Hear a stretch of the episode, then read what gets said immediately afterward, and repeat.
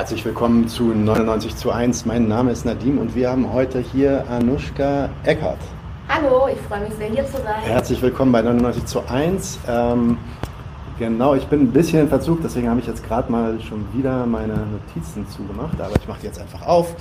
Und dann haben wir das. Anushka ist äh, junge Weltredakteurin. Äh, bevor sie bei der jungen Welt anfing, arbeitete und berichtete sie aus Camps für geflüchtete Menschen in Mexiko, Kolumbien, Bosnien-Herzegowina und auch im Libanon. Richtig? Genau. Ja? Und äh, in, ja, auch in quasi, quasi eigentlich auch in der Funktion als Journalistin ist sie heute auch hier. Wir wollen über äh, Rojava sprechen und vor allem über die Situation rund um die Camps, die da in äh, Rojava existieren und natürlich uns dann aber auch ein bisschen darüber unterhalten, was da ähm, gerade mit den Offensiven der Türkei vor sich geht. Ähm, ja, vielleicht zuallererst ein paar einführende Fragen. Anushka, kannst du uns, bevor wir loslegen, äh, jetzt über die Camps zu sprechen und die spezifische Situation in, äh, in Rojava oder Nordostsyrien bezüglich der Camps, kannst du uns kurz abreißen, was ist eigentlich Rojava, was ist diese Selbstverwaltung, wie kam das Projekt dort zustande ähm, ja, und was wollen die Menschen dort eigentlich erreichen? Genau, also da muss ich erstmal äh, sagen, ich bin... Ähm ich bin keine, keine Syrerin, keine Kurdin, keine Armenierin, keine Aramäerin, keine Araberin und komme auch nicht aus der Region. Auch keine Assyrerin. Ich hoffe, ich habe niemanden vergessen. Und deshalb bin ich vielleicht gar nicht die richtige Person, um das genau zu beschreiben oder das zu erklären, was ähm, Rojava, das ist der kurdische Name, oder Nordostsyrien. Selbstverwaltung von Nord- und Ostsyrien. Das schließt nämlich alle anderen ethnischen und religiösen Gruppen auch mit ein. Deshalb ist das jetzt, glaube ich, so der offizielle Name, um das zu erklären. Und da würde ich äh, an dieser Stelle auch direkt eine Folge von euch gerne empfehlen. Ja, sehr gut. und zwar die Folge äh, Kurdistan, eine Einführung mhm. äh, mit äh, Rosa und Kerem. Die fand ich super und die ist sehr informativ. Also alle, die da zu dem Thema mehr wissen wollen, könnten sich diese Folge angucken und ähm, dazu mehr erfahren. Trotzdem reiße ich das mal, versuche ich das mal kurz abzureißen. Also vor, vor zehn Jahren, ziemlich genau vor zehn Jahren, im Windschatten äh, des syrischen Bürgerkrieges, ähm, als die Assad-Truppen gegen verschiedene bewaffnete Oppos oppositionelle Truppen kämpften, ähm, bildete sich in Nordostsyrien eine, eine Zone und ähm, es installierte sich dort eine progressive Selbstverwaltung. Eine progressive Selbstverwaltung, weil es dort um ein gleichberechtigtes Zusammenleben aller Ethnien und Religi also aller ethnischen und religiösen Gruppen geht und weil es feministisch da mega, mega progressiv ist. Mhm. Also alle Posten sind, ähm, alle offiziellen Posten sind paritätisch besetzt. Das heißt, es gibt immer eine Frau und einen Mann, die sich ähm, die Position teilen oder die Co-Vorsitzende sind. Ja, dann ähm, hatte, hatte diese Selbstverwaltung oder diese Region aber sehr viele Bedrohungen zu bekämpfen.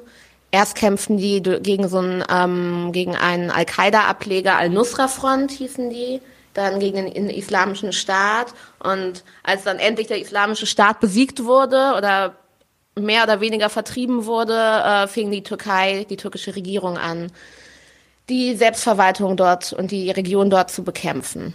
Genau. Und das ist jetzt äh, ziemlich genau zehn Jahre her. Am 19. Mhm. Juli gab es das Jubiläum, zehn Jahre Rojava-Revolution. Und das war auch ein Grund, da äh, hinzufahren und dort zu berichten. Das wäre auch direkt meine nächste Frage. Du warst ja vor kurzem da. Das ist auch einer der Hintergründe. Du bringst jetzt auch sehr viel Material mit. Also wir werden uns auch noch ein paar ähm, Audios, ein paar Videos, auch Fotos von dir anschauen. Ähm, aber vielleicht kurz zu dem Hintergrund dieser Reise, äh, Dienstreise ja eigentlich. Äh, als Journalistin bist du da unterwegs gewesen. Was waren die Gründe jetzt genau zu diesem Zeitpunkt, darunter zu fahren?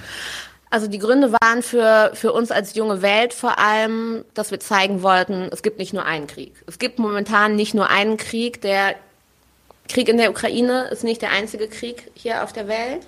Und ähm, der zweite Grund, warum wir darüber berichten wollten, war, dass wir von Anfang an die Entwicklung äh, von Nordostsyrien sehr nah und kontinuierlich begleitet haben. Und da dann noch dieses Jubiläum dazu kam, zehn Jahre Rojava-Revolution, äh, war es an der Zeit, dass wir jemanden von unserem Redaktionsteam dorthin schicken. Mhm. Okay. Und genau, das Thema ist ja heute jetzt auch nicht so einführungsmäßig wie in der Folge mit Kerem und Rosa damals, ähm, sondern schon ein recht spezifisches. Es geht ja um diese Flüchtlingslager. Nun gibt es in Rojava auch äh, Flüchtlingslager, in denen dann sowohl Flüchtlinge leben, als die, die tatsächlich auch vom IS geflohen sind, ähm, als auch tatsächlich äh, einfach islamische Staat-Anhänger, äh, sogar Kämpfer, die da festgehalten werden.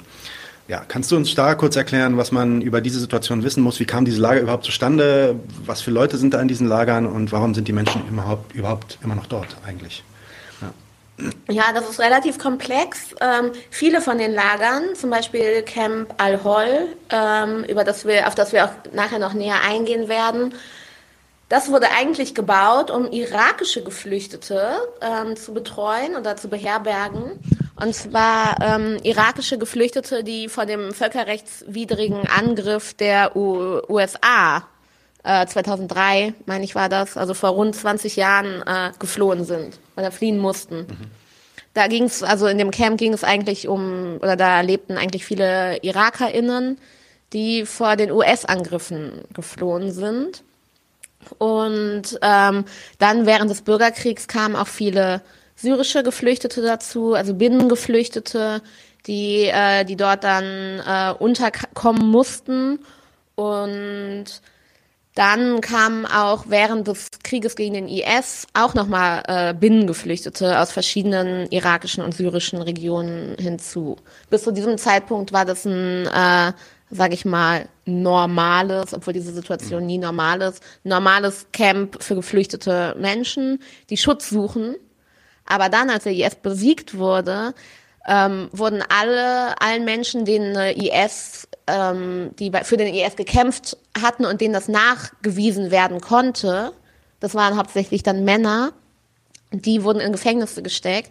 Aber die ganzen Frauen und Kinder, die dort lebten, die Anhängerinnen waren oder die vielleicht dazu gezwungen wurden oder einfach in dieser Region lebten, äh, wo der IS äh, noch äh, die Macht hatte, die mussten ja auch irgendwo hin. Mhm. Und es war, es wurde, konnte nicht nachgeprüft werden. Die, es gab keine Gesinnungsprüfung sozusagen. Ja, klar. Weil jede Person würde sagen, nein, ich war nicht beim IS. Ja, logisch, ja, ja. Ähm, genau. Und dadurch kommt zustande, dass dort äh, ganz viele IS-Anhängerinnen und ihre Kinder sind und aber auch einige schutzbedürftige Geflüchtete und auch Binnengeflüchtete ähm, schutzbedürftige Binnengeflüchtete, die mit dieser Ideologie überhaupt nichts am Hut haben und Schutz brauchen. Okay, jetzt sind wir schon bei dem Camp Holl eigentlich. Das ist ja sogar in den deutschen Mainstream-Medien so vereinzelt mal aufgetaucht in letzter Zeit. Äh, vor, allem seitdem diese ja, Angriffe der Türkei wieder äh, zugenommen haben in den letzten Monaten und auch äh, ja, quasi so ähm, Warnungen und, und äh, auch Vorhersehungen, dass da jetzt eine Großoffensive gestartet wird. Ähm, und vor allem dieses Camp Hall ist da im Zentrum. Äh, kannst du uns vielleicht zu dem ein paar Eckpunkte erzählen, was, was dieses Lager betrifft? Was macht jetzt gerade dieses Camp Hall ähm, so besonders? Im Vergleich zu, es gibt ja noch einige andere Lager, ne? Ja, also das äh, im Camp Hall wo, äh, leben über 55.000 Menschen. Davon sind 90 Prozent Frauen und Kinder. Und ähm, das ist aber wie eine riesige Zeltstadt. Mhm. Und ähm, in Camp Hol, das äh, wurde hier in den Medien immer betitelt als gefährlichstes Camp der Welt, weil dort wöchentlich oder fast täglich ähm, Frauen gefunden werden, ermordete Frauen, häufig geköpft oder mit Folterspuren. Äh, das ist da an der, ähm, ja, an der Tagesordnung leider. Und zwar Frauen, die nicht dieser Gesinnung äh, die entweder der Ideologie nie angehört haben oder äh, sich davon abgewendet haben. Ja. Und, und du warst selber auch vor Ort. Also wie hast du die Situation der Menschen dort vor Ort so wahrgenommen? Ich meine, du hast dir das ja auch dann persönlich angeguckt. Ja, also um da erstmal vor Ort hinzukommen, ähm, braucht man, das war gar nicht so einfach, da einen Termin zu bekommen, mhm. weil das äh, für die Selbstverteidigungskräfte super stressig ist, dort JournalistInnen reinzulassen. Die müssen die JournalistInnen nämlich bewachen mega gut bewachen. Ja, ja. Ähm, es gibt da verschiedene Zonen, also das Camp ist riesig und es ist in, ich glaube, fünf oder sieben verschiedene Zonen eingeteilt. Ich habe auch ein paar Fotos mitgebracht. Soll ich die direkt mal zeigen? Da würde ich mich drüber freuen. Alles klar, dann wird das direkt gemacht. Moment. Das muss ich dann nur noch scheren. Genau, dann kann ich so ein bisschen chronologisch ähm, berichten, ähm, wo wir da waren. Und ich war unterwegs mit äh, mit äh, meinem meinem Fixer, also das ist die Person, die mich gefahren und übersetzt hat, äh, die mich gefahren hat und mir übersetzt hat, mich beschützt hat, alle Termine organisiert hat, ohne die das überhaupt nicht möglich gewesen wäre.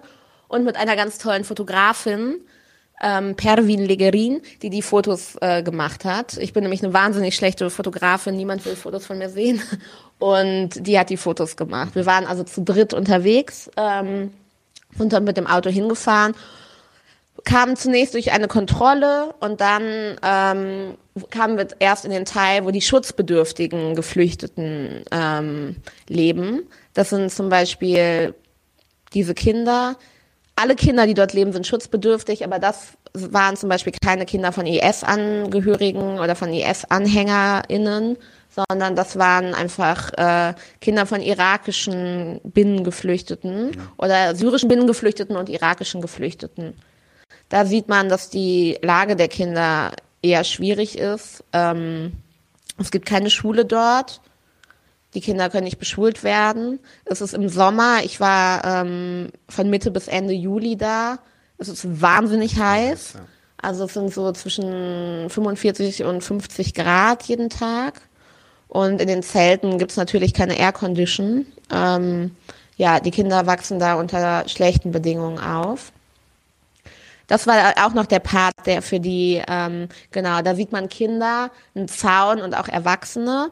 Und das war auch noch äh, ein Part für die schutzbedürftigen Geflüchteten, ähm, wo man sieht, dass die Kinder Kinder betreuen, dass eine, hier sieht man eine Mutter mit, äh, mit ihrem Kind die das Kind hält. Für alle, die jetzt gerade den Podcast hören, ihr solltet euch die Folge wahrscheinlich auf YouTube anschauen, wenn ihr die Bilder auch sehen wollt. Ne? Ansonsten versuchen wir ab und zu mal zu beschreiben, was hier steht, aber das können wir jetzt nicht quasi blindengerecht machen. Das kriegen wir nicht hin zeitlich, okay? Okay.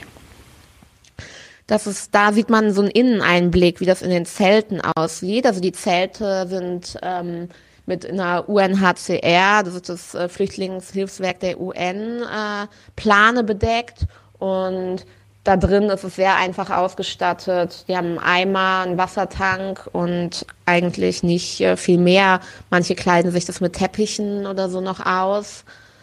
Ja, viel gibt's da drin nicht. Und jetzt kommt ein interessantes Foto. Und zwar genau als wir dort waren, kam äh, und mit einigen äh, Geflüchteten dort sprachen, kam eine Ambulanz an, also eine Art äh, Krankenwagen. Und äh, ja, da sind wir sofort hingelaufen und waren ganz aufgeregt, warum ist der Krankenwagen hier? Äh, ist jemand krank geworden? Nee, der Krankenwagen war nicht äh, dort, um jemanden abzuholen, sondern der Krankenwagen war dort, um jemanden wiederzubringen. Und zwar, ähm, wenn wir ein Foto weitergehen, äh, können wir das sehen. Und zwar, um diese Frau wiederzubringen, die war in den anderen Sektor gegangen. Um auf dem anderen Sektor gibt's einen Markt, weil das Camp ist so groß, dass das wie eine wie eine kleine Stadt ist und dass es dort auch einen Marktplatz äh, gibt äh, oder so eine Marktstraße, wo äh, verschiedene Lebensmittel, ähm, Hygieneartikel und alles Mögliche verkauft wird. Auf jeden Fall war diese Frau dort. Ähm, die anderen, die IS-Anhängerinnen, haben gesehen, dass diese Frau keine IS-Anhängerin ist und haben die verprügelt oder so stark angegriffen, dass sie mit der Ambulanz ins nächste Krankenhaus gefahren werden musste, nach Hesseke und also in die nächstgrößere Stadt, mhm. weil die auch dort im Camp, die Verletzungen waren so schwer, die konnten nicht im Camp behandelt werden. Und dort sieht man, die Frau hat eine Armbinde, also der Arm ist wahrscheinlich äh, gebrochen und hat ähm, ein Pflaster im Gesicht, das sieht man auch. Ähm, die wurde richtig äh, schlimm angegriffen und mhm. verdroschen von den IS-Anhängerinnen. Und das passiert dort täglich. Die wird, die wird dann angegriffen wirklich von ähm, Anhängerinnen, also im Sinne von Frauen, oder ähm, sind es auch Männer, die dann da hinterher sind, oder sind, sind diese, ist die Situation da überhaupt getrennt zwischen Männern und Frauen, dass die unterschiedlich? Also es gibt verschiedene Sektoren in dem Camp. In einem Sektor leben nur Frauen und Kinder. In dem Sektor für diese besonders Schutzbedürftigen, den wir gerade auf dem Foto sehen, da leben Männer und Frauen zusammen. Aber es sind mehr Frauen und Kinder. Und es gibt einen Sektor, wo auch der Markt ist, da leben auch Männer. Okay. Aber wir müssen uns das auch so vorstellen, dass die Kinder, die dort ankamen, die da vielleicht als Kinder oder Teenager ankamen, äh, die Jungs sind ja jetzt Männer. Ja, die sind da jetzt seit vielleicht fünf oder sieben Jahren. Und äh, die wachsen ja dort heran. Klar. Also die wachsen ja dann zu Erwachsenen auch heran. Aber sie wurde wohl von Frauen äh, okay. so angegriffen. Da sieht man auch noch mal, auf dem nächsten Foto sieht man, wie äh, dort eine ältere Frau, vielleicht ist es eine Oma, habe ich mir gedacht, ich habe nicht mit ihr gesprochen, mit verschiedenen Kindern kocht. Und zwar wird als Brennmaterial Müll benutzt und die kochen auf so einer sehr behelfsmäßigen mhm. Stelle. Da ist ein Topf und ich habe nicht genau gesehen, was sie gekocht haben. Es sah so suppenähnlich aus. Ja, die haben dann einen Topf oder eine Suppe gekocht und die Kinder springen um die alte Frau herum und das ist da der, der Camp-Alltag. Jetzt auf dem nächsten Foto sieht man eine Frau, das war nicht mehr der Sektor für Schutzbedürftige, ähm, für schutzbedürftige Geflüchtete, sondern das war der Sektor, wo IS-Frauen und ihre Kinder leben, und zwar ausländische IS-Frauen und Kinder aus Drittstaaten. Als ausländische IS-Frauen und Kinder aus den Drittstaaten gelten dort diejenigen, die weder Syrerinnen noch Irakerinnen sind. Mhm. Und es leben dort ähm, Frauen, Kinder und vielleicht ja hauptsächlich Frauen und Kinder aus mehr als 60 verschiedenen Staaten.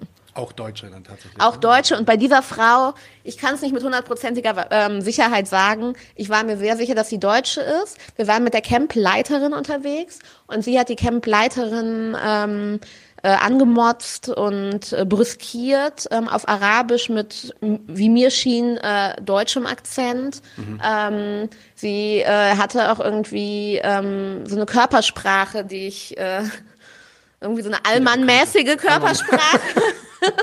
also meiner Meinung nach, aber ich kann es nicht mit hundertprozentiger Sicherheit sagen, aber ja. sie schien aus dem deutschsprachigen Raum okay. und ähm, brüskierte die äh, Campleiterin und zwar, weil wir dort waren, mir wurde das nachher übersetzt, auf Arabisch mit, äh, mit deutschem Akzent. Mhm. Ähm, weil wir hier waren, warum sind Journalisten da und beschwerte sich über die Bedingungen im Camp okay. sehr stark. Da sieht man die Kinder der IS-Anhängerinnen. Ähm, dort sind auch schon ähm, sehr kleine Mädchen, die noch lange vor der Pubertät sind, also mhm. fast noch Kleinkinder, auch schon ähm, sehr stark äh, verschleiert. Das könnte aber auch an den Temperaturen und an als Sonnenschutz dienen. Ähm, das weiß ich nicht genau, darüber habe ich nicht mit den Frauen gesprochen, weil während bei den schutzbedürftigen Geflüchteten alle sehr gerne äh, mit uns sprechen wollten und ihre Geschichte erzählen wollten, waren dort die Leute sehr, sehr misstrauisch, also die Frauen und Kinder wollten nicht mit uns sprechen, haben sich abgewandt und wir wurden auch dem, von den Kindern mit Steinen beworfen. Ähm, nicht mit großen Steinen, es war auch nicht gefährlich, mit kleinen Steinen, aber man spürte schon, die das haben keinen Bock auf uns. Ja, ja. Das ist dort auch ein kleines äh, Mädchen dort. Ja, da sieht man nochmal, ähm, das ist, war auch in dem Teil für IS-Anhängerinnen und ihre Kinder. Da sieht man eine Frau.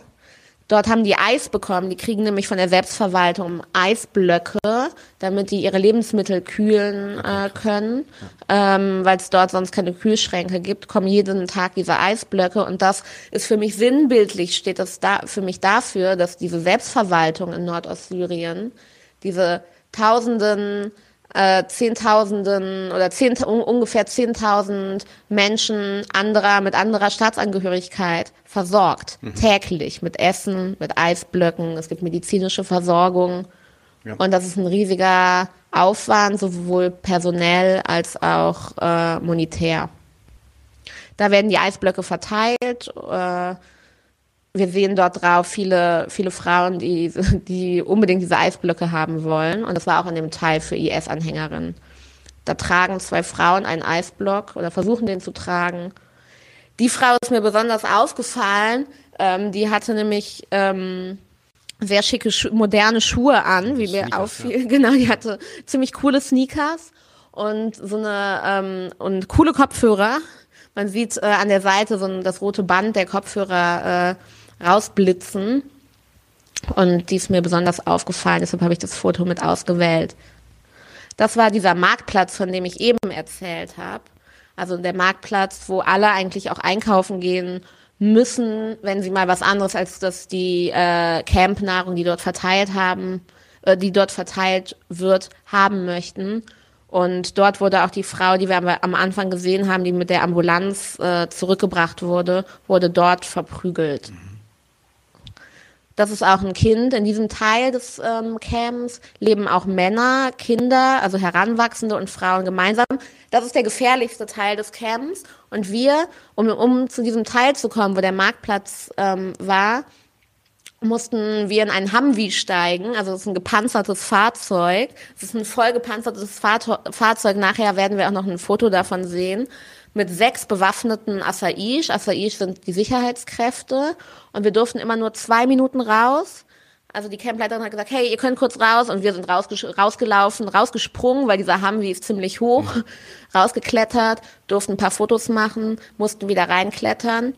Und diese Aufregung kam an dem Tag, weil es einen Vorfall gab und an dem Tag durfte uns noch niemand sagen, was der Vorfall war. Am nächsten Tag wurden wir dann angerufen und haben erfahren, dass an dem Tag auch eine enthauptete Frau gefunden wurde und deshalb die Sicherheitsvorkehrungen besonders stark waren.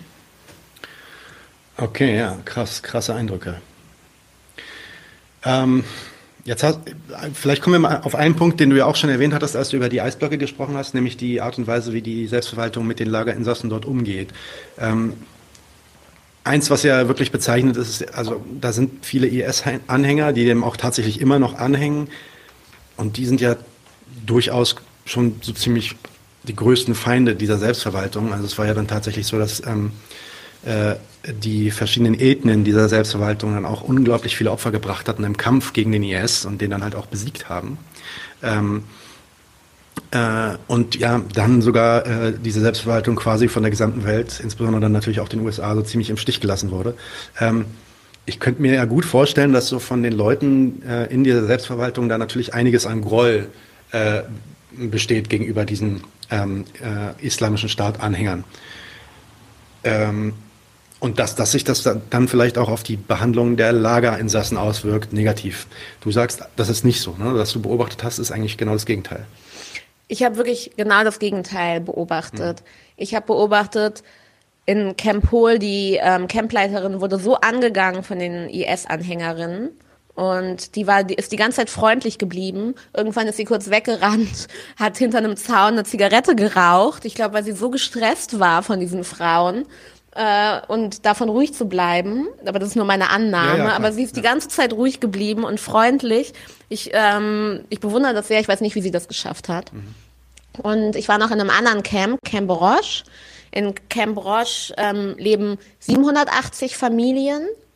Und davon sind 700 Familien, also Frauen und Kinder, IS-Anhängerinnen und 80 Familien sind äh, Binnengeflüchtete. Und in diesem Camp Roche äh, habe ich mich erstmal lange mit der Campleiterin unterhalten. Und die äh, Campleiterin dort, die ähm, war, ich schätze, Anfang 30, die durfte ihren Namen nicht nennen aus Sicherheitsgründen. Ihr halbes Gesicht, also sie hatte eine starke Gesichts-, eine Brandwunde äh, im Gesicht. Ich weiß nicht, ob sie schon mal gekämpft hat, aber ihr halbes Gesicht war von einer Brandnarbe ähm, verletzt. Und Sie hat irgendwann in dem Gespräch den Spieß umgedreht und meinte, jetzt stelle ich dir die Fragen. Okay. Und ich meinte, okay, ja, stell mir alle Fragen. Also wir hatten natürlich mein, mein äh, Fahrer und Übersetzer und Fixer war dabei, um zu übersetzen und hat die Fragen übersetzt und sie meinte, ja, warum nehmt ihr eure Staatsangehörigen nicht zurück? Okay, ja. Und ich war erstmal baff, dass sie einfach das, dass sie den Spieß so umgedreht hat, dass sie mir die Fragen gestellt hat. Und obwohl ich nicht die äh, Pressesprecherin des Auswärtigen Amtes bin, habe ich mich einfach nur schrecklich geschämt.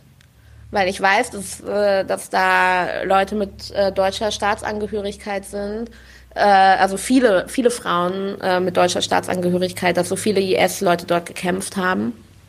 Und dass die Bundesregierung, das Auswärtige Amt, die einfach nicht zurücknimmt ja. und die Selbstverwaltung damit alleine lässt. Ja. Und sie hat mich auch gefragt, was denkt ihr, was passiert mit dieser Generation äh, der kleinen Dschihadisten, die da heranwächst? Was denkt ihr, wen, wen, äh, wen metzeln die als nächstes ab? Und da meine ich, das weiß ich nicht, das will ich mir gar nicht vorstellen. Und sie meinte dann zu mir, denkst du, die bleiben hier, wenn die irgendwann ausbrechen? Oder denkst du, die kommen zu euch nach Europa? Ja, ich finde, sie hatte vollkommen äh, recht, die Fragen umzu, äh, die Fragerunde umzudrehen und mir Fragen zu stellen.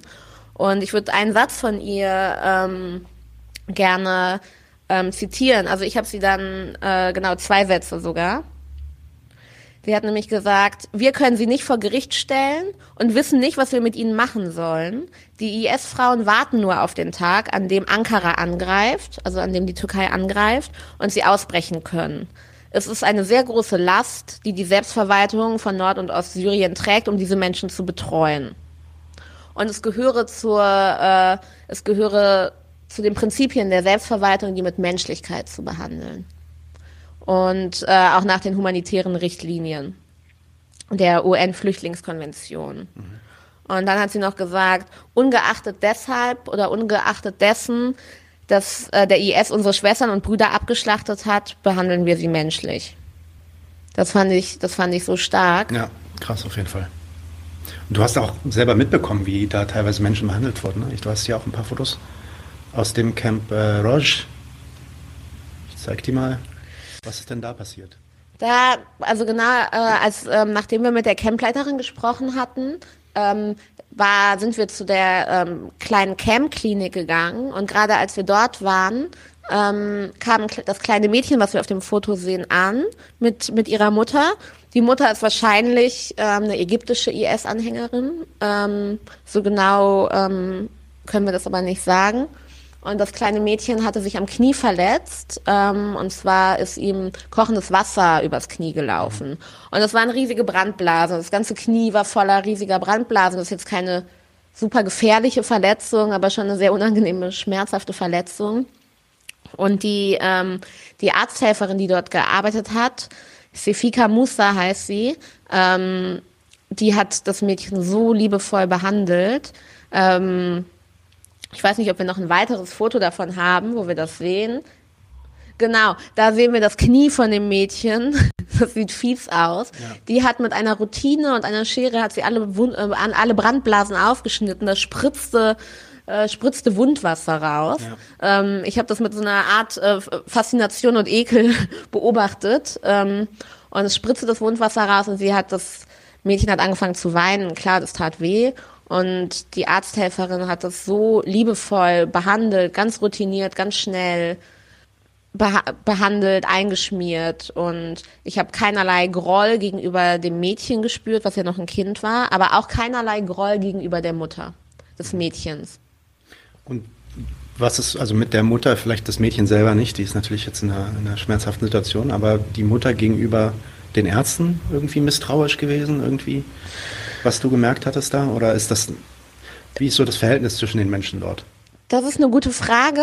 Ähm, das hat mir ja dann nachher jemand erzählt, aber die, äh, die, die war einfach besorgt. Also diese Mutter ja, war einfach eine Mutter und besorgt ja. um, um ihre Tochter und ähm, ist gar nicht in Kontakt eigentlich mit, ähm, mit der äh, Arzthelferin äh, Musa äh, gekommen, hat eigentlich äh, auch gar nicht mit ihr kommuniziert, sondern einfach ihre Tochter gehalten und war sehr besorgt. Aber ich habe auch nicht im Nachhinein irgendwie ein großes, äh, eine Dankesgeste oder so habe ich auch nicht gesehen. Okay. Dann sind hier noch ein paar mehr Bilder aus dem Camp Rausch von so Kindern. Ja, da sehen wir, dass die Kinder, die dort sind, irgendwie sehr klar, sehr europäisch, aussehen. Das, ich finde es total schwierig, sowas äh, zu sagen. Ja, ja, ich weiß, was du meinst. Klar, das ist auch nicht, kann man nicht verallgemeinern, aber das sieht schon so aus, auf jeden Fall. Ja. Das sind ähm, Kinder, die super europäisch aussehen, die wahrscheinlich auch europäische Mütter oder Eltern haben. Und ähm, dort in äh, Camp Roche konnte ich dann mit einer ähm, Frau sprechen, die auch Deutsch sprach. Und die, ähm, diese Frau möchte zurück nach Deutschland. Die möchte zurück in die Bundesrepublik.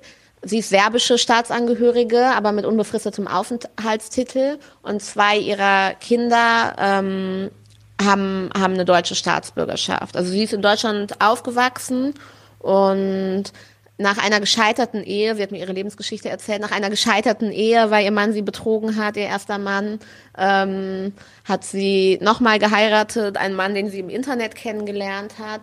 Und dieser Mann hat sie dann, wie sie erzählte, unter einem Vorwand in die Türkei gelockt und dann nach Syrien und ähm, dort äh, sich dann dem Kalifat angeschlossen und dort ist er dann gefallen. Das Interessante an dieser Frau, ich nenne sie mal Selina, war, dass sie wirklich äh, nach Dorfdisco aussah und nicht nach Kalifat. Also die hatte eine Glitzercappy auf, sie war super stark geschminkt. Also ich weiß nicht, wie sie das geschafft hat, bei äh, 47 Grad so viel Make-up zu tragen, ohne dass es verläuft.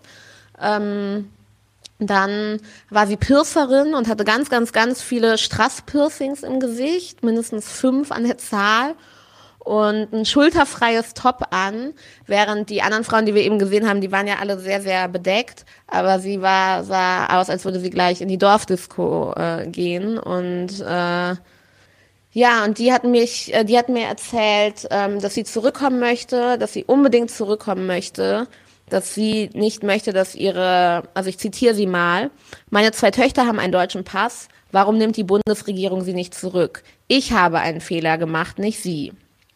Und sie möchte auch gerne, also sie wird es auch in Kauf nehmen, in der Bundesrepublik vor, äh, vor Gericht gestellt zu werden, einen Prozess zu bekommen, damit ihre Kinder zur Schule gehen können und damit ihre Kinder dort nicht aufwachsen. Die ganze Familie wird wohl stark gemobbt von den anderen Frauen äh, und Kindern. Ich kann nicht nachprüfen, ob sie wirklich ihre Gesinnungen verloren hat oder. Klar, wer kann das schon, ja. Ja, aber ihrem Outfit nachzuurteilen, äh, was wirklich sehr aus der Rolle stach oder sehr sehr anders war als auf der anderen Frauen, ähm, ist sie schon sehr aufgefallen. Und ich habe dann, ich konnte mir halt nicht vorstellen, wie das sein kann, dass die Bundesrepublik dann solche Kinder nicht zurücknimmt. Mhm. Weil erstens die Selbstverwaltung muss sich äh, um die kümmern die ganze Zeit. Die, die werden dort nicht beschult. Dort wächst eine kleine, ja, da wachsen neue äh, DschihadistInnen heran in diesen Camps die ähm, deren Eltern eine deutsche Staatsangehörigkeit haben oder die selber eine deutsche Staatsangehörigkeit haben. Und deshalb habe ich mal beim Auswärtigen Amt nachgefragt, ähm, warum bisher nur so wenige ähm, Leute zurückgenommen werden. Und gab es Antwort? es gab eine Antwort. Okay. Also ähm, ich lese mal kurz meine Frage vor. Ich habe gefragt, warum nimmt das Auswärtige Amt nur so wenige Frauen und Kinder mit deutscher Staatsangehörigkeit aus den Camps in Nordostsyrien zurück? Und dann antwortete mir das Auswärtige Amt, die Bundesregierung hat in bisher sehr aufwendigen fünf Rückholaktionen 22 Frauen und 69 Kinder aus Nordostsyrien nach Deutschland zurückgeholt. Okay. Da muss man überlegen, es sind äh, jetzt es ist Jahre her, es sind fünf bis sieben Jahre und in sehr aufwendigen Aktionen 22 Frauen wurden zurückgeholt. Wow. Ähm, Rückholen, Rückholungen können nur erfolgen, wenn die Betroffenen selbst nach Deutschland zurückkehren wollen. Von den verbliebenen Frauen und Kindern hat bisher nur eine geringe Zahl den Wunsch, nach Deutschland zurückzukehren, geäußert. Die Umstände sind in den jeweiligen Einzelfällen unterschiedlich, sodass wir hier intensiv nach Lösungen suchen. Ich wusste nicht, was ich, was ich da, dazu sagen sollte. Viel, weißt du, wie viele Deutsche es da ungefähr gibt? Gibt es da irgendeine Zahl zu? Nee, das, ist, das weiß man nicht. Aber es gibt halt um die 10.000 ausländische. Ja, also da kann man sich dann ja denken, weiß ich nicht, wenn 10% davon irgendwie Deutsche sind, dann äh, haben wir da 1000 Deutsche. Äh, oder 5%, dann sind es halt 500. Ähm, okay, und ja, zumindest äh, Selina will zurück, aber anscheinend klappt es nicht. Ja? Und genau, und da habe ich mich dann auch gefragt, ähm, dann habe ich äh, nachgefragt bei der Selbstverwaltung, wie das Prozedere läuft, weil die Bundesregierung hat ja, also das Auswärtige Amt hat ja geschrieben, dass diese Rückholaktionen so wahnsinnig aufwendig und kompliziert seien. Ähm, und das äh, Ministerium für Auswärtige Angelegenheiten von der Selbstverwaltung hat mir dann äh, gesagt, die dokumentieren genau, welche Staaten wann ihre Staatsangehörigen zurückgenommen haben oder zurück wollen. Die Länder müssen einen Antrag beim Ministerium einreichen. Dann wird die Identität der Frauen und Kinder im Camp geprüft. Also äh, hin und check die. Genau. Ja, okay. Es ist ja hier beim Bürgeramt gibt es ja Passfotos ja, und richtig. sowas. Ja. Äh, und dann können sie zurückgeführt werden. Eigentlich kein komplizierter Prozess, doch werden diese Anträge selten gestellt. Mhm. Das finde ich wirklich äh, nicht in Ordnung, dass äh, das Auswärtige Amt diesen Prozess als so kom komplex darstellt, obwohl er laut der Selbstverwaltung relativ easy zu sein scheint und auch gar nicht so viel Eigenleistung des Auswärtigen Amtes dafür notwendig ist. Und was ich mich auch gefragt habe, warum können die Rückholungen nur erfolgen, wenn die Betroffenen selbst nach Deutschland zurückkehren wollen? Also hier gibt's fast täglich Abschiebungen von Leuten, die nicht zurückkehren wollen. Warum müssen die erst ihren den Wunsch äußern? Das sind Islamistinnen. Ähm, warum müssen die erst einen Wunsch äußern, der ihnen dann erfüllt wird, äh, um zurückzukehren? Hast du eine Vermutung, warum? Also ich meine, vielleicht ist es sogar naheliegend und trivial, aber hast du eine Vermutung, warum äh, da keine, nicht nur keine Mühen geschert werden, Leute zurückzuholen, sondern anscheinend das auch aktiv verhindert wird? Ja, ich glaube, da wird sich einfach aus der Verantwortung gestohlen. Niemand möchte die Verantwortung für die äh, äh für Menschen mit islamistischem Gedankengut haben. Und es ist natürlich auch aufwendig und teuer, die hier vor Gericht zu stellen. Es gab ja schon einige Gerichtsprozesse gegen IS-Anhängerinnen, also auch speziell gegen Frauen. Ähm, ich finde gut, wenn es solche Gerichtsprozesse gibt. Ja, aber ich glaube, das ist, äh, das ist denen zu anstrengend und äh, ich glaube, dass die Bundesrepublik und die Bundesregierung ähm, in dem Punkt ganz happy damit ist, äh, die Verantwortung auf die Selbstverwaltung in Nordostsyrien abschieben zu können. So sieht es auf jeden Fall aus, ja, genau. Und wahrscheinlich, also ja, die Verantwortung, ne? wenn du dann den nächsten Terroristen reinholst und du warst derjenige, der ihn reingeholt hat, das, äh, da, da sieht man schon, wie dieses System sich selbst in den Schwanz beißen kann, auf jeden Fall. Ähm, jetzt kommen wir vielleicht mal zu so ein bisschen der gegenwärtigen Zuspitzung. Ähm, ja, reden wir vielleicht erstmal über diese Spezialoperation, die letzte Woche stattgefunden hatte, in dem Camp Heul tatsächlich. Ähm, da da gab es dann äh, eine Spezialoperation von der Selbstverwaltung organisiert gegen IS-Zellen in dem Camp. Die Selbstverwaltung drang da also einen Teil des Lagers ein, der von IS-Leuten da kontrolliert wird. Ähm, und genau, Frage vielleicht erstmal, also ich meine, zu der Sicherheitssituation hast du jetzt schon viel erklärt. Das müssen wir, glaube ich, jetzt nicht nochmal erzählen, inwiefern das da gefährlich ist natürlich. Die müssen dann wirklich mit Militäraufgebot da rein ähm, müssen äh, mit äh, Humvees und, und gepanzerten Fahrzeugen und natürlich automatischen Gewehren und so weiter da rein, um zu gucken, was da passiert. Kannst du kurz mal erklären, was bei dieser Razzia passiert ist, was da auch gefunden wurde? Ähm, und wir haben da sogar, glaube ich, sogar auch noch ein paar O-Töne und Videos zu, die wir auch gleich zeigen können. Ja, also wir haben O-Töne, Videos und auch ähm, Fotos von der Operation bekommen, ganz frisch. Sag mir einfach, was ich zeigen soll, dann mache ich das. Ja, ja also jetzt ähm, würde ich erstmal erzählen. Gestern hat äh, mein, äh, mein Unterstützer dort, äh, Bargok äh, heißt er, ähm, hat ist gestern extra zum Pressesprecher der, der demokratischen Kräfte Syriens äh, gegangen. Der heißt äh, Fahad Shami und hat nochmal nachgefragt, um nochmal genaue Informationen zu bekommen. Die liegen uns jetzt hier vor. Und ähm, eigentlich wollten die diese Operation, also diese Spezialoperation in Camp Hol schon früher starten, mhm. äh, weil, weil die Sicherheitslage so super schlecht dort ist. Aber es ging nicht, wegen den türkischen Angriffen gab es einfach nicht genug ähm, Einsatzkräfte, die diese Operation durch, durchführen konnten. Okay. Jetzt haben sie vor zwei Wochen die ähm, Jetzt haben sie vor zwei Wochen ungefähr die Operation gestartet und bisher wurden 200 IS-Mitglieder verhaftet. Es wurden sehr, sehr, sehr viele M16 und Kalaschnikows, also Gewehre, Sturmgewehre. Also auch wirklich Waffen, richtig automatische Gewehre und so einfach in dem Camp einfach mal gefunden. Es sind so viele Waffen anscheinend dort. Es wurden tausende Munition gefunden, Messer, hm. Folterwerkzeuge, Handgranaten zündfertige Sprengladungen, Tunnel, ähm, Verstecke, Höhlen, dann ganz viele Orte, wo die ähm, SchülerInnen unterrichtet haben, also wo die, äh, ja, wo die die Kinder unterrichtet haben. Und ähm, was aber auch äh, gefunden wurde, ähm, was sehr, sehr, sehr erschreckend ist, sind vier angekettete Frauen, die dort in einer Art ähm, selbst errichtetem Gefängnis der IS-Frauen angekettet waren und dort gefangen gehalten wurden. Und es wurde auch ähm, eine, ähm, eine jesidische Frau aus Gefangenschaft befreit. Genau. Ähm, es wurden mehr als 200 Zelte abgebaut von IS-Anhängerinnen, hat der Pressesprecher äh, mir erklärt oder uns erklärt.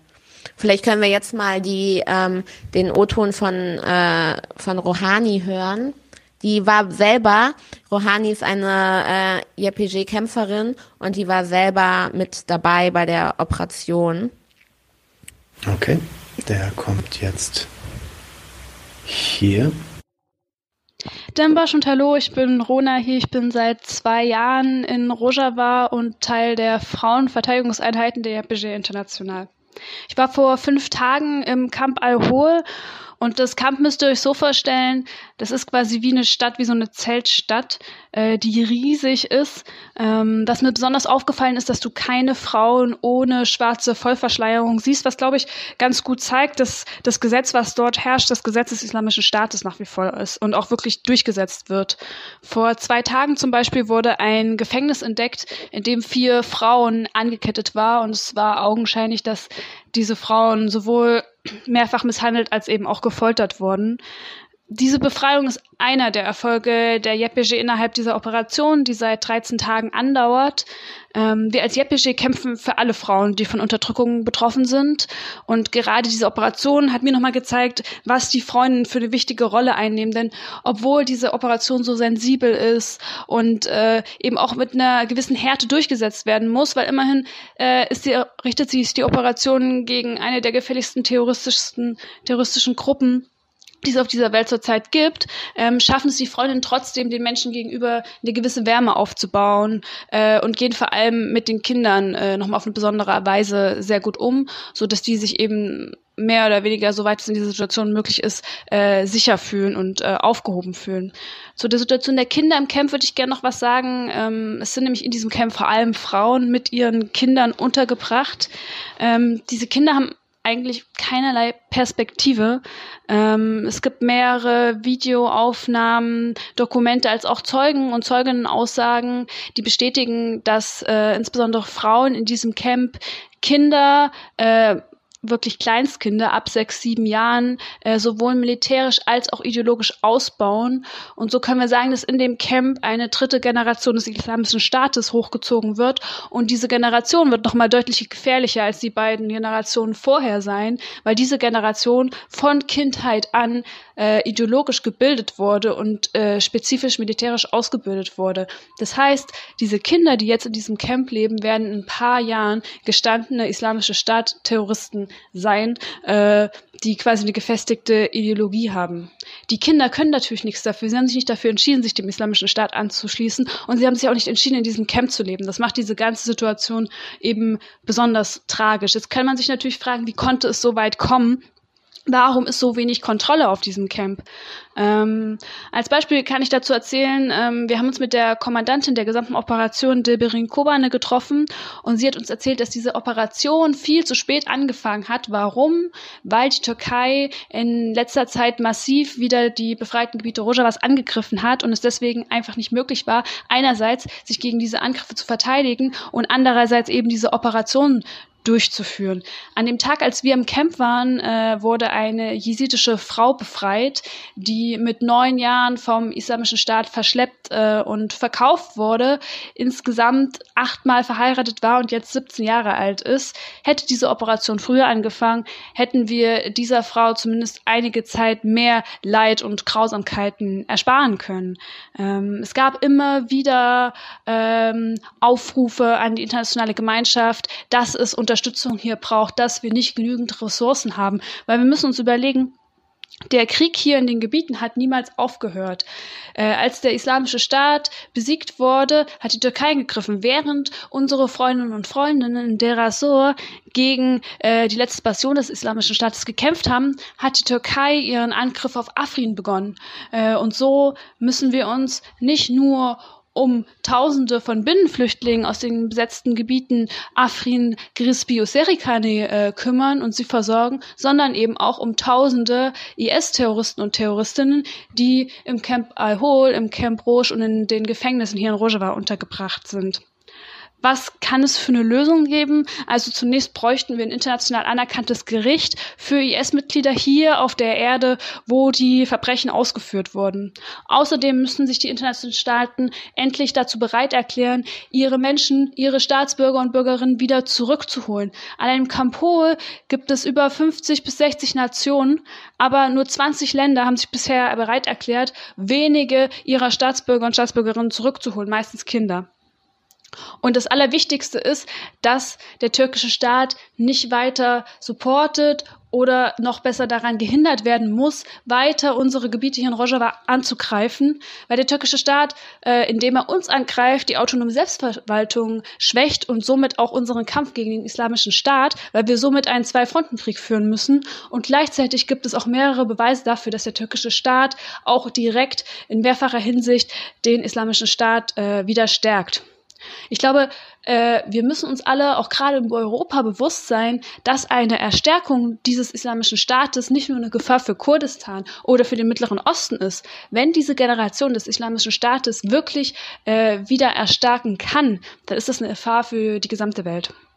Und wenn ihr noch weitere Informationen über diese laufende Operation haben wollt oder über das Camp Al-Hol oder aber auch über den türkischen Angriffskrieg, dann folgt doch dem neu eröffneten YPG Informations- und Dokumentationszentrum auf den verschiedenen sozialen Medien. Okay, ja, krass. Vielen Dank, Rohani, dass du äh, dass du uns von deinem Einsatz bei der Spezialoperation erzählt hast und deine Eindrücke dort geschildert, geschildert hast.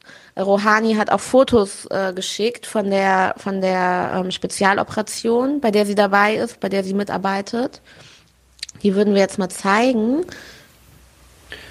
So. Klick. Wunderbar. Da sehen wir, wie ähm, wie zwei Einsatzkräfte unters Zelt gucken und wahrscheinlich suchen die danach irgendwas, Waffen oder ähnlichem. Das Spezielle an dieser Operation ist, dass auch ganz viele Frauen von der Fraueneinheit mit dabei sind, weil die Menschen, die dort wohnen, ja hauptsächlich Frauen und Kinder sind. Und um das menschlicher zu gestalten, weil ja auch diese Frauen und Kinder, vor allem die Frauen, nicht gerne von Männern ähm, angefasst werden wollen, ja. hat die Selbstverwaltung aus Menschlichkeit äh, und aus Respekt äh, dort sehr viele Leute von der Fraueneinheit auch hingeschickt. Da sehen wir auch den Humvee, also diese, selbst die Campleitung fährt ja nur mit diesem Humvee durchs Camp, weil es so gefährlich ist. Das ist wie dieses gepanzerte Fahrzeug, was wir dort sehen. Ähm, da ist oben so ein Aussichtspunkt, wo jemand äh, rausgucken kann. Es ist aber auch gar nicht so ungefährlich, dort aus diesem Aussichtspunkt rauszugucken. Wir, unsere Fotografin durfte mal ganz kurz, aber sonst durften wir da eigentlich gar nicht rausgucken. Und jetzt bei der Spezialoperation dürfen die da natürlich äh, rausgucken. Ja, und wir sehen da, wie zwei ähm, Kämpferinnen ähm, den haben wir auch bewachen. Mhm. Okay, ähm, was haben wir dazu noch? Hatten wir da, dazu noch ein Video? Ja, aber diese, ah nee, dieses Video ist ein aktuelles Video. Genau, das ist glaube ich von letzter Woche, ne? Ja. Und da kurze Warnung an alle, ähm, da sieht man jetzt, wird man jetzt auch die äh, Frauen sehen, die festgekettet wurden und festgehalten wurden. Das sind ziemlich krasse Bilder. Also wenn ihr euch das nicht angucken wollt, macht jetzt mal vielleicht mal ein paar Sekunden Pause. Da müssen wir auf jeden Fall eine Triggerwarnung aufstellen. Das ist kein Video, was bei IS-Anhängerinnen gefunden wurde, sondern das ist ein Video, was die Selbstverwaltung gedreht hat, während sie die ähm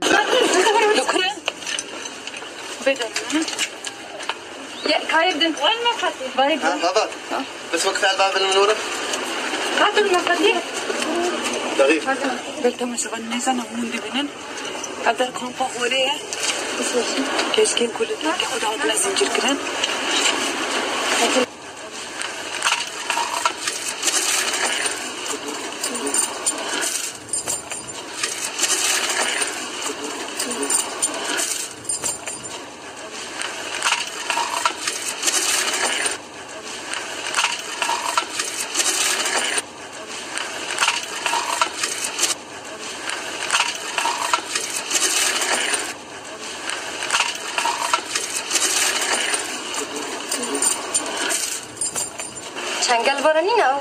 好吃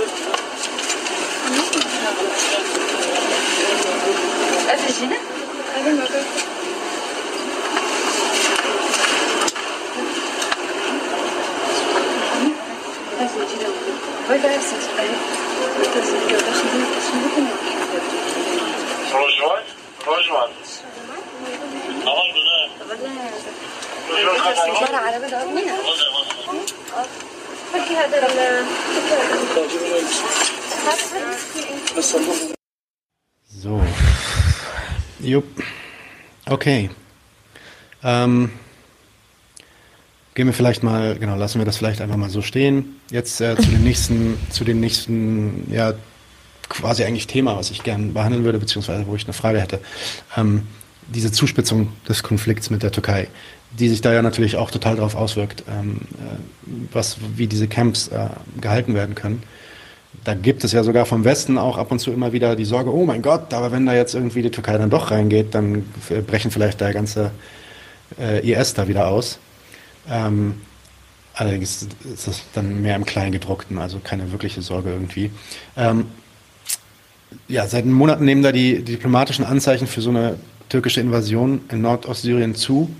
Äh, da, da werden auch täglich irgendwie Angriffe, ja, täglich, zumindest wöchentlich äh, Angriffe geflogen mit Drohnen und so weiter. Viele Leute, Dutzende Leute auch schon getötet in den letzten paar Wochen und Monaten. Ähm, ja, was steckt hinter diesen Attacken? Was ist, ja, ist da wirklich eine Invasion sich am Anbahnen? Was will Erdogan damit eigentlich erreichen? Ich bin immer noch ganz betroffen von dem Video, wo die Frauen ähm, gerade befreit wurden nach so einer langen, wir wissen nicht, wie lange die dort gefangen gehalten wurden. Und ähm, ich finde gut, dass wir eine Triggerwarnung ausgesprochen haben für dieses Video, weil es ist wirklich heftig, das zu sehen. Aber es ist, es passiert da nun mal.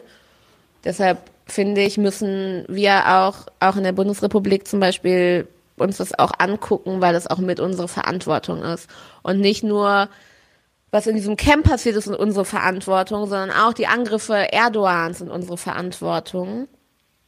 Weil Erdogan oder die Türkei ist NATO-Mitglied und dadurch, dass äh, wir auch NATO-Mitglied sind und die NATO durch Waffen und Gelder unterstützen, sind wir Teil dessen. Also wir können uns davon nicht freisprechen, wir können nicht mit dem Finger auf andere zeigen. Wir sind äh, Teil der türkischen Angriffe durch unsere Steuern und äh, durch andere Dinge, durch unser Schweigen. Ja, und seit dem NATO-Beitritt oder seit der Erlaubnis des Na der, zum NATO-Beitritt von Finnland und Schweden versucht Erdogan so eine 30 ähm, Kilometer ähm, breite Zone einzurichten oder die Erlaubnis dafür, grünes Licht dafür zu bekommen, diese Zone einzurichten. Wenn ihr möchtet, könnte ich euch das mal auf einer Karte zeigen. Also da seht ihr Nordostsyrien, da steht NES, ähm, das und die, der pinke, der pinke, die pinke Grenze, die dort eingezeichnet ist, ist keine wirkliche Grenze, sondern das ist das, was Erdogan gerne äh, als Schutz, als sogenannte Schutzzone, er nennt es Schutzzone, das ist natürlich keine Schutzzone, einrichten würde. Er hat noch kein grünes Licht bekommen von den sogenannten Schutzmächten. Ähm, das ist einmal die USA und einmal Russland und noch weitere Mitglieder der Anti-IS-Koalition.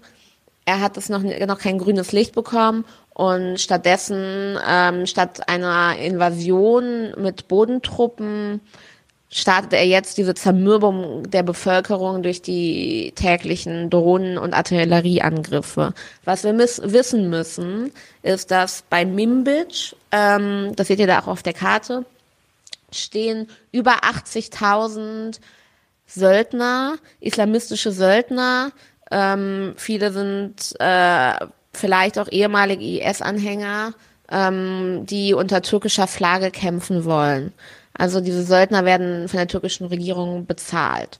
Und das Ziel Erdogans ist, so, so haben es mir auf jeden Fall dort viele Leute gesagt, in dieser Zone, die sie besetzen möchten, ähm, demografischen Wandel zu starten und zwar nicht demografischen Wandel, wie wir das hier kennen, dass die Bevölkerung immer älter wird und immer weniger Kinder geboren werden, sondern demografischen Wandel in dem Sinne, dass dort ähm, gef syrische Geflüchtete aus der Türkei, aber auch viele dschihadistische Menschen, islamistische Menschen dort angesiedelt werden, werden. Also äh, sozusagen angesiedelt werden, um dort zu leben und um dort Erdogans Interessen zu vertreten und die Menschen, die dort jetzt leben, vertrieben werden.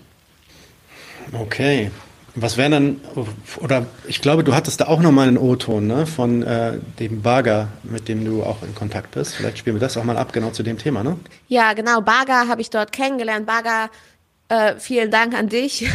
Ähm, Baga hat ähm, die Reise mitorganisiert und hat ganz, ganz viel unterstützt, als ich vor Ort war mit ganz viel organisatorischen Sachen, ist ein Experte und wird uns nochmal, ähm, ich habe ihn gestern gefragt, ähm, was passiert ist seit Ende Juli, sozusagen, ähm, was sich verändert hat an der Lage und er wird uns das auch nochmal äh, erzählen.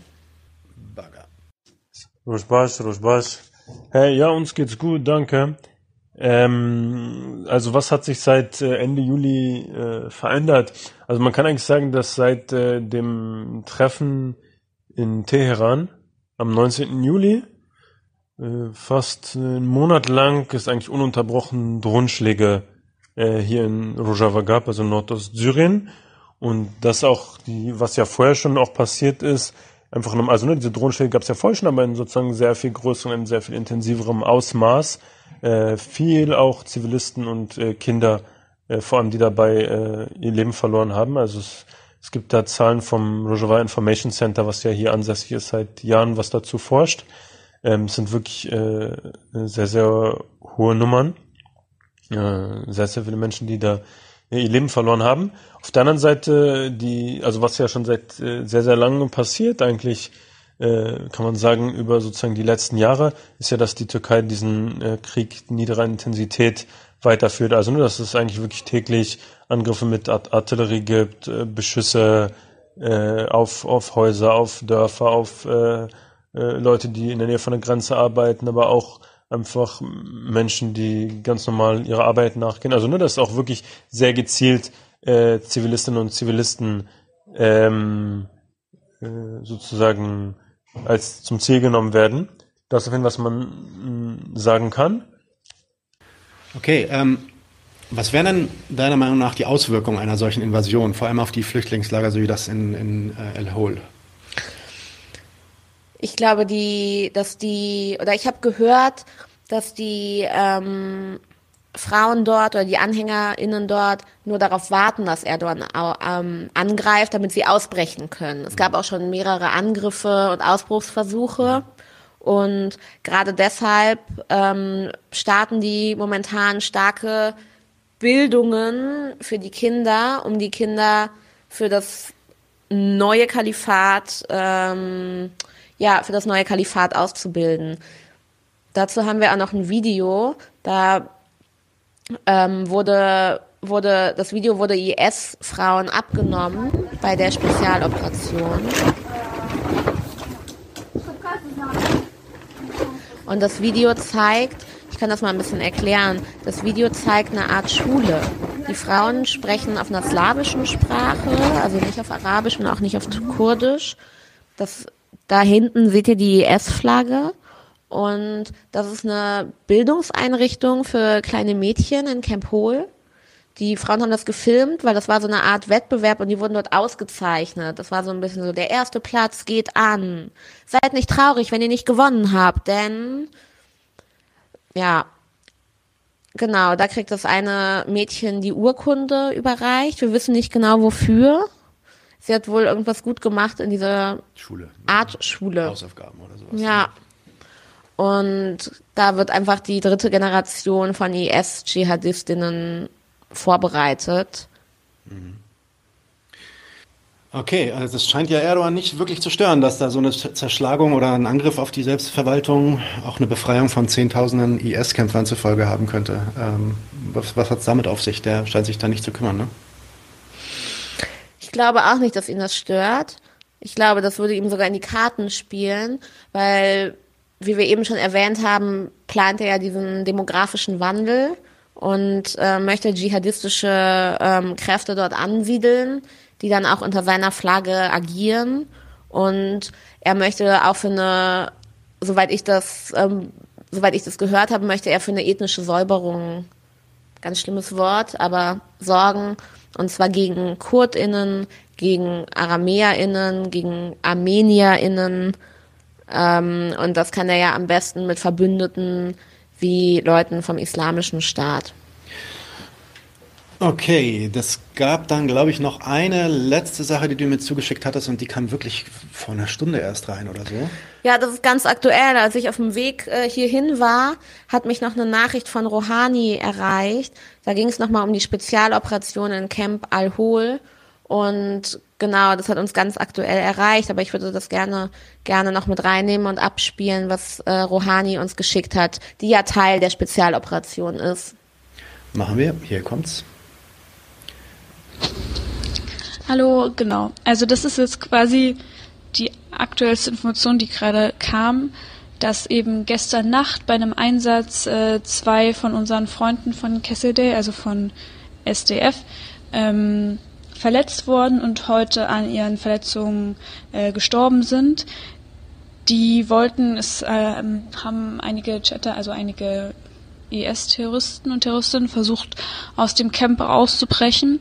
Die wurden aufgehalten von den Sicherheitskräften. Daraufhin haben die äh, IS-Terroristen und Terroristinnen das Feuer eröffnet. Ähm, daraufhin haben unsere Freunde und Freundinnen zurückgeschossen, haben einen von den Islamisten getötet und sechs eben verhaftet, darunter zwei Frauen. Und das, äh, von unserer Seite sind das in dieser gesamten Operation äh, die ersten beiden Shahids, die wir haben.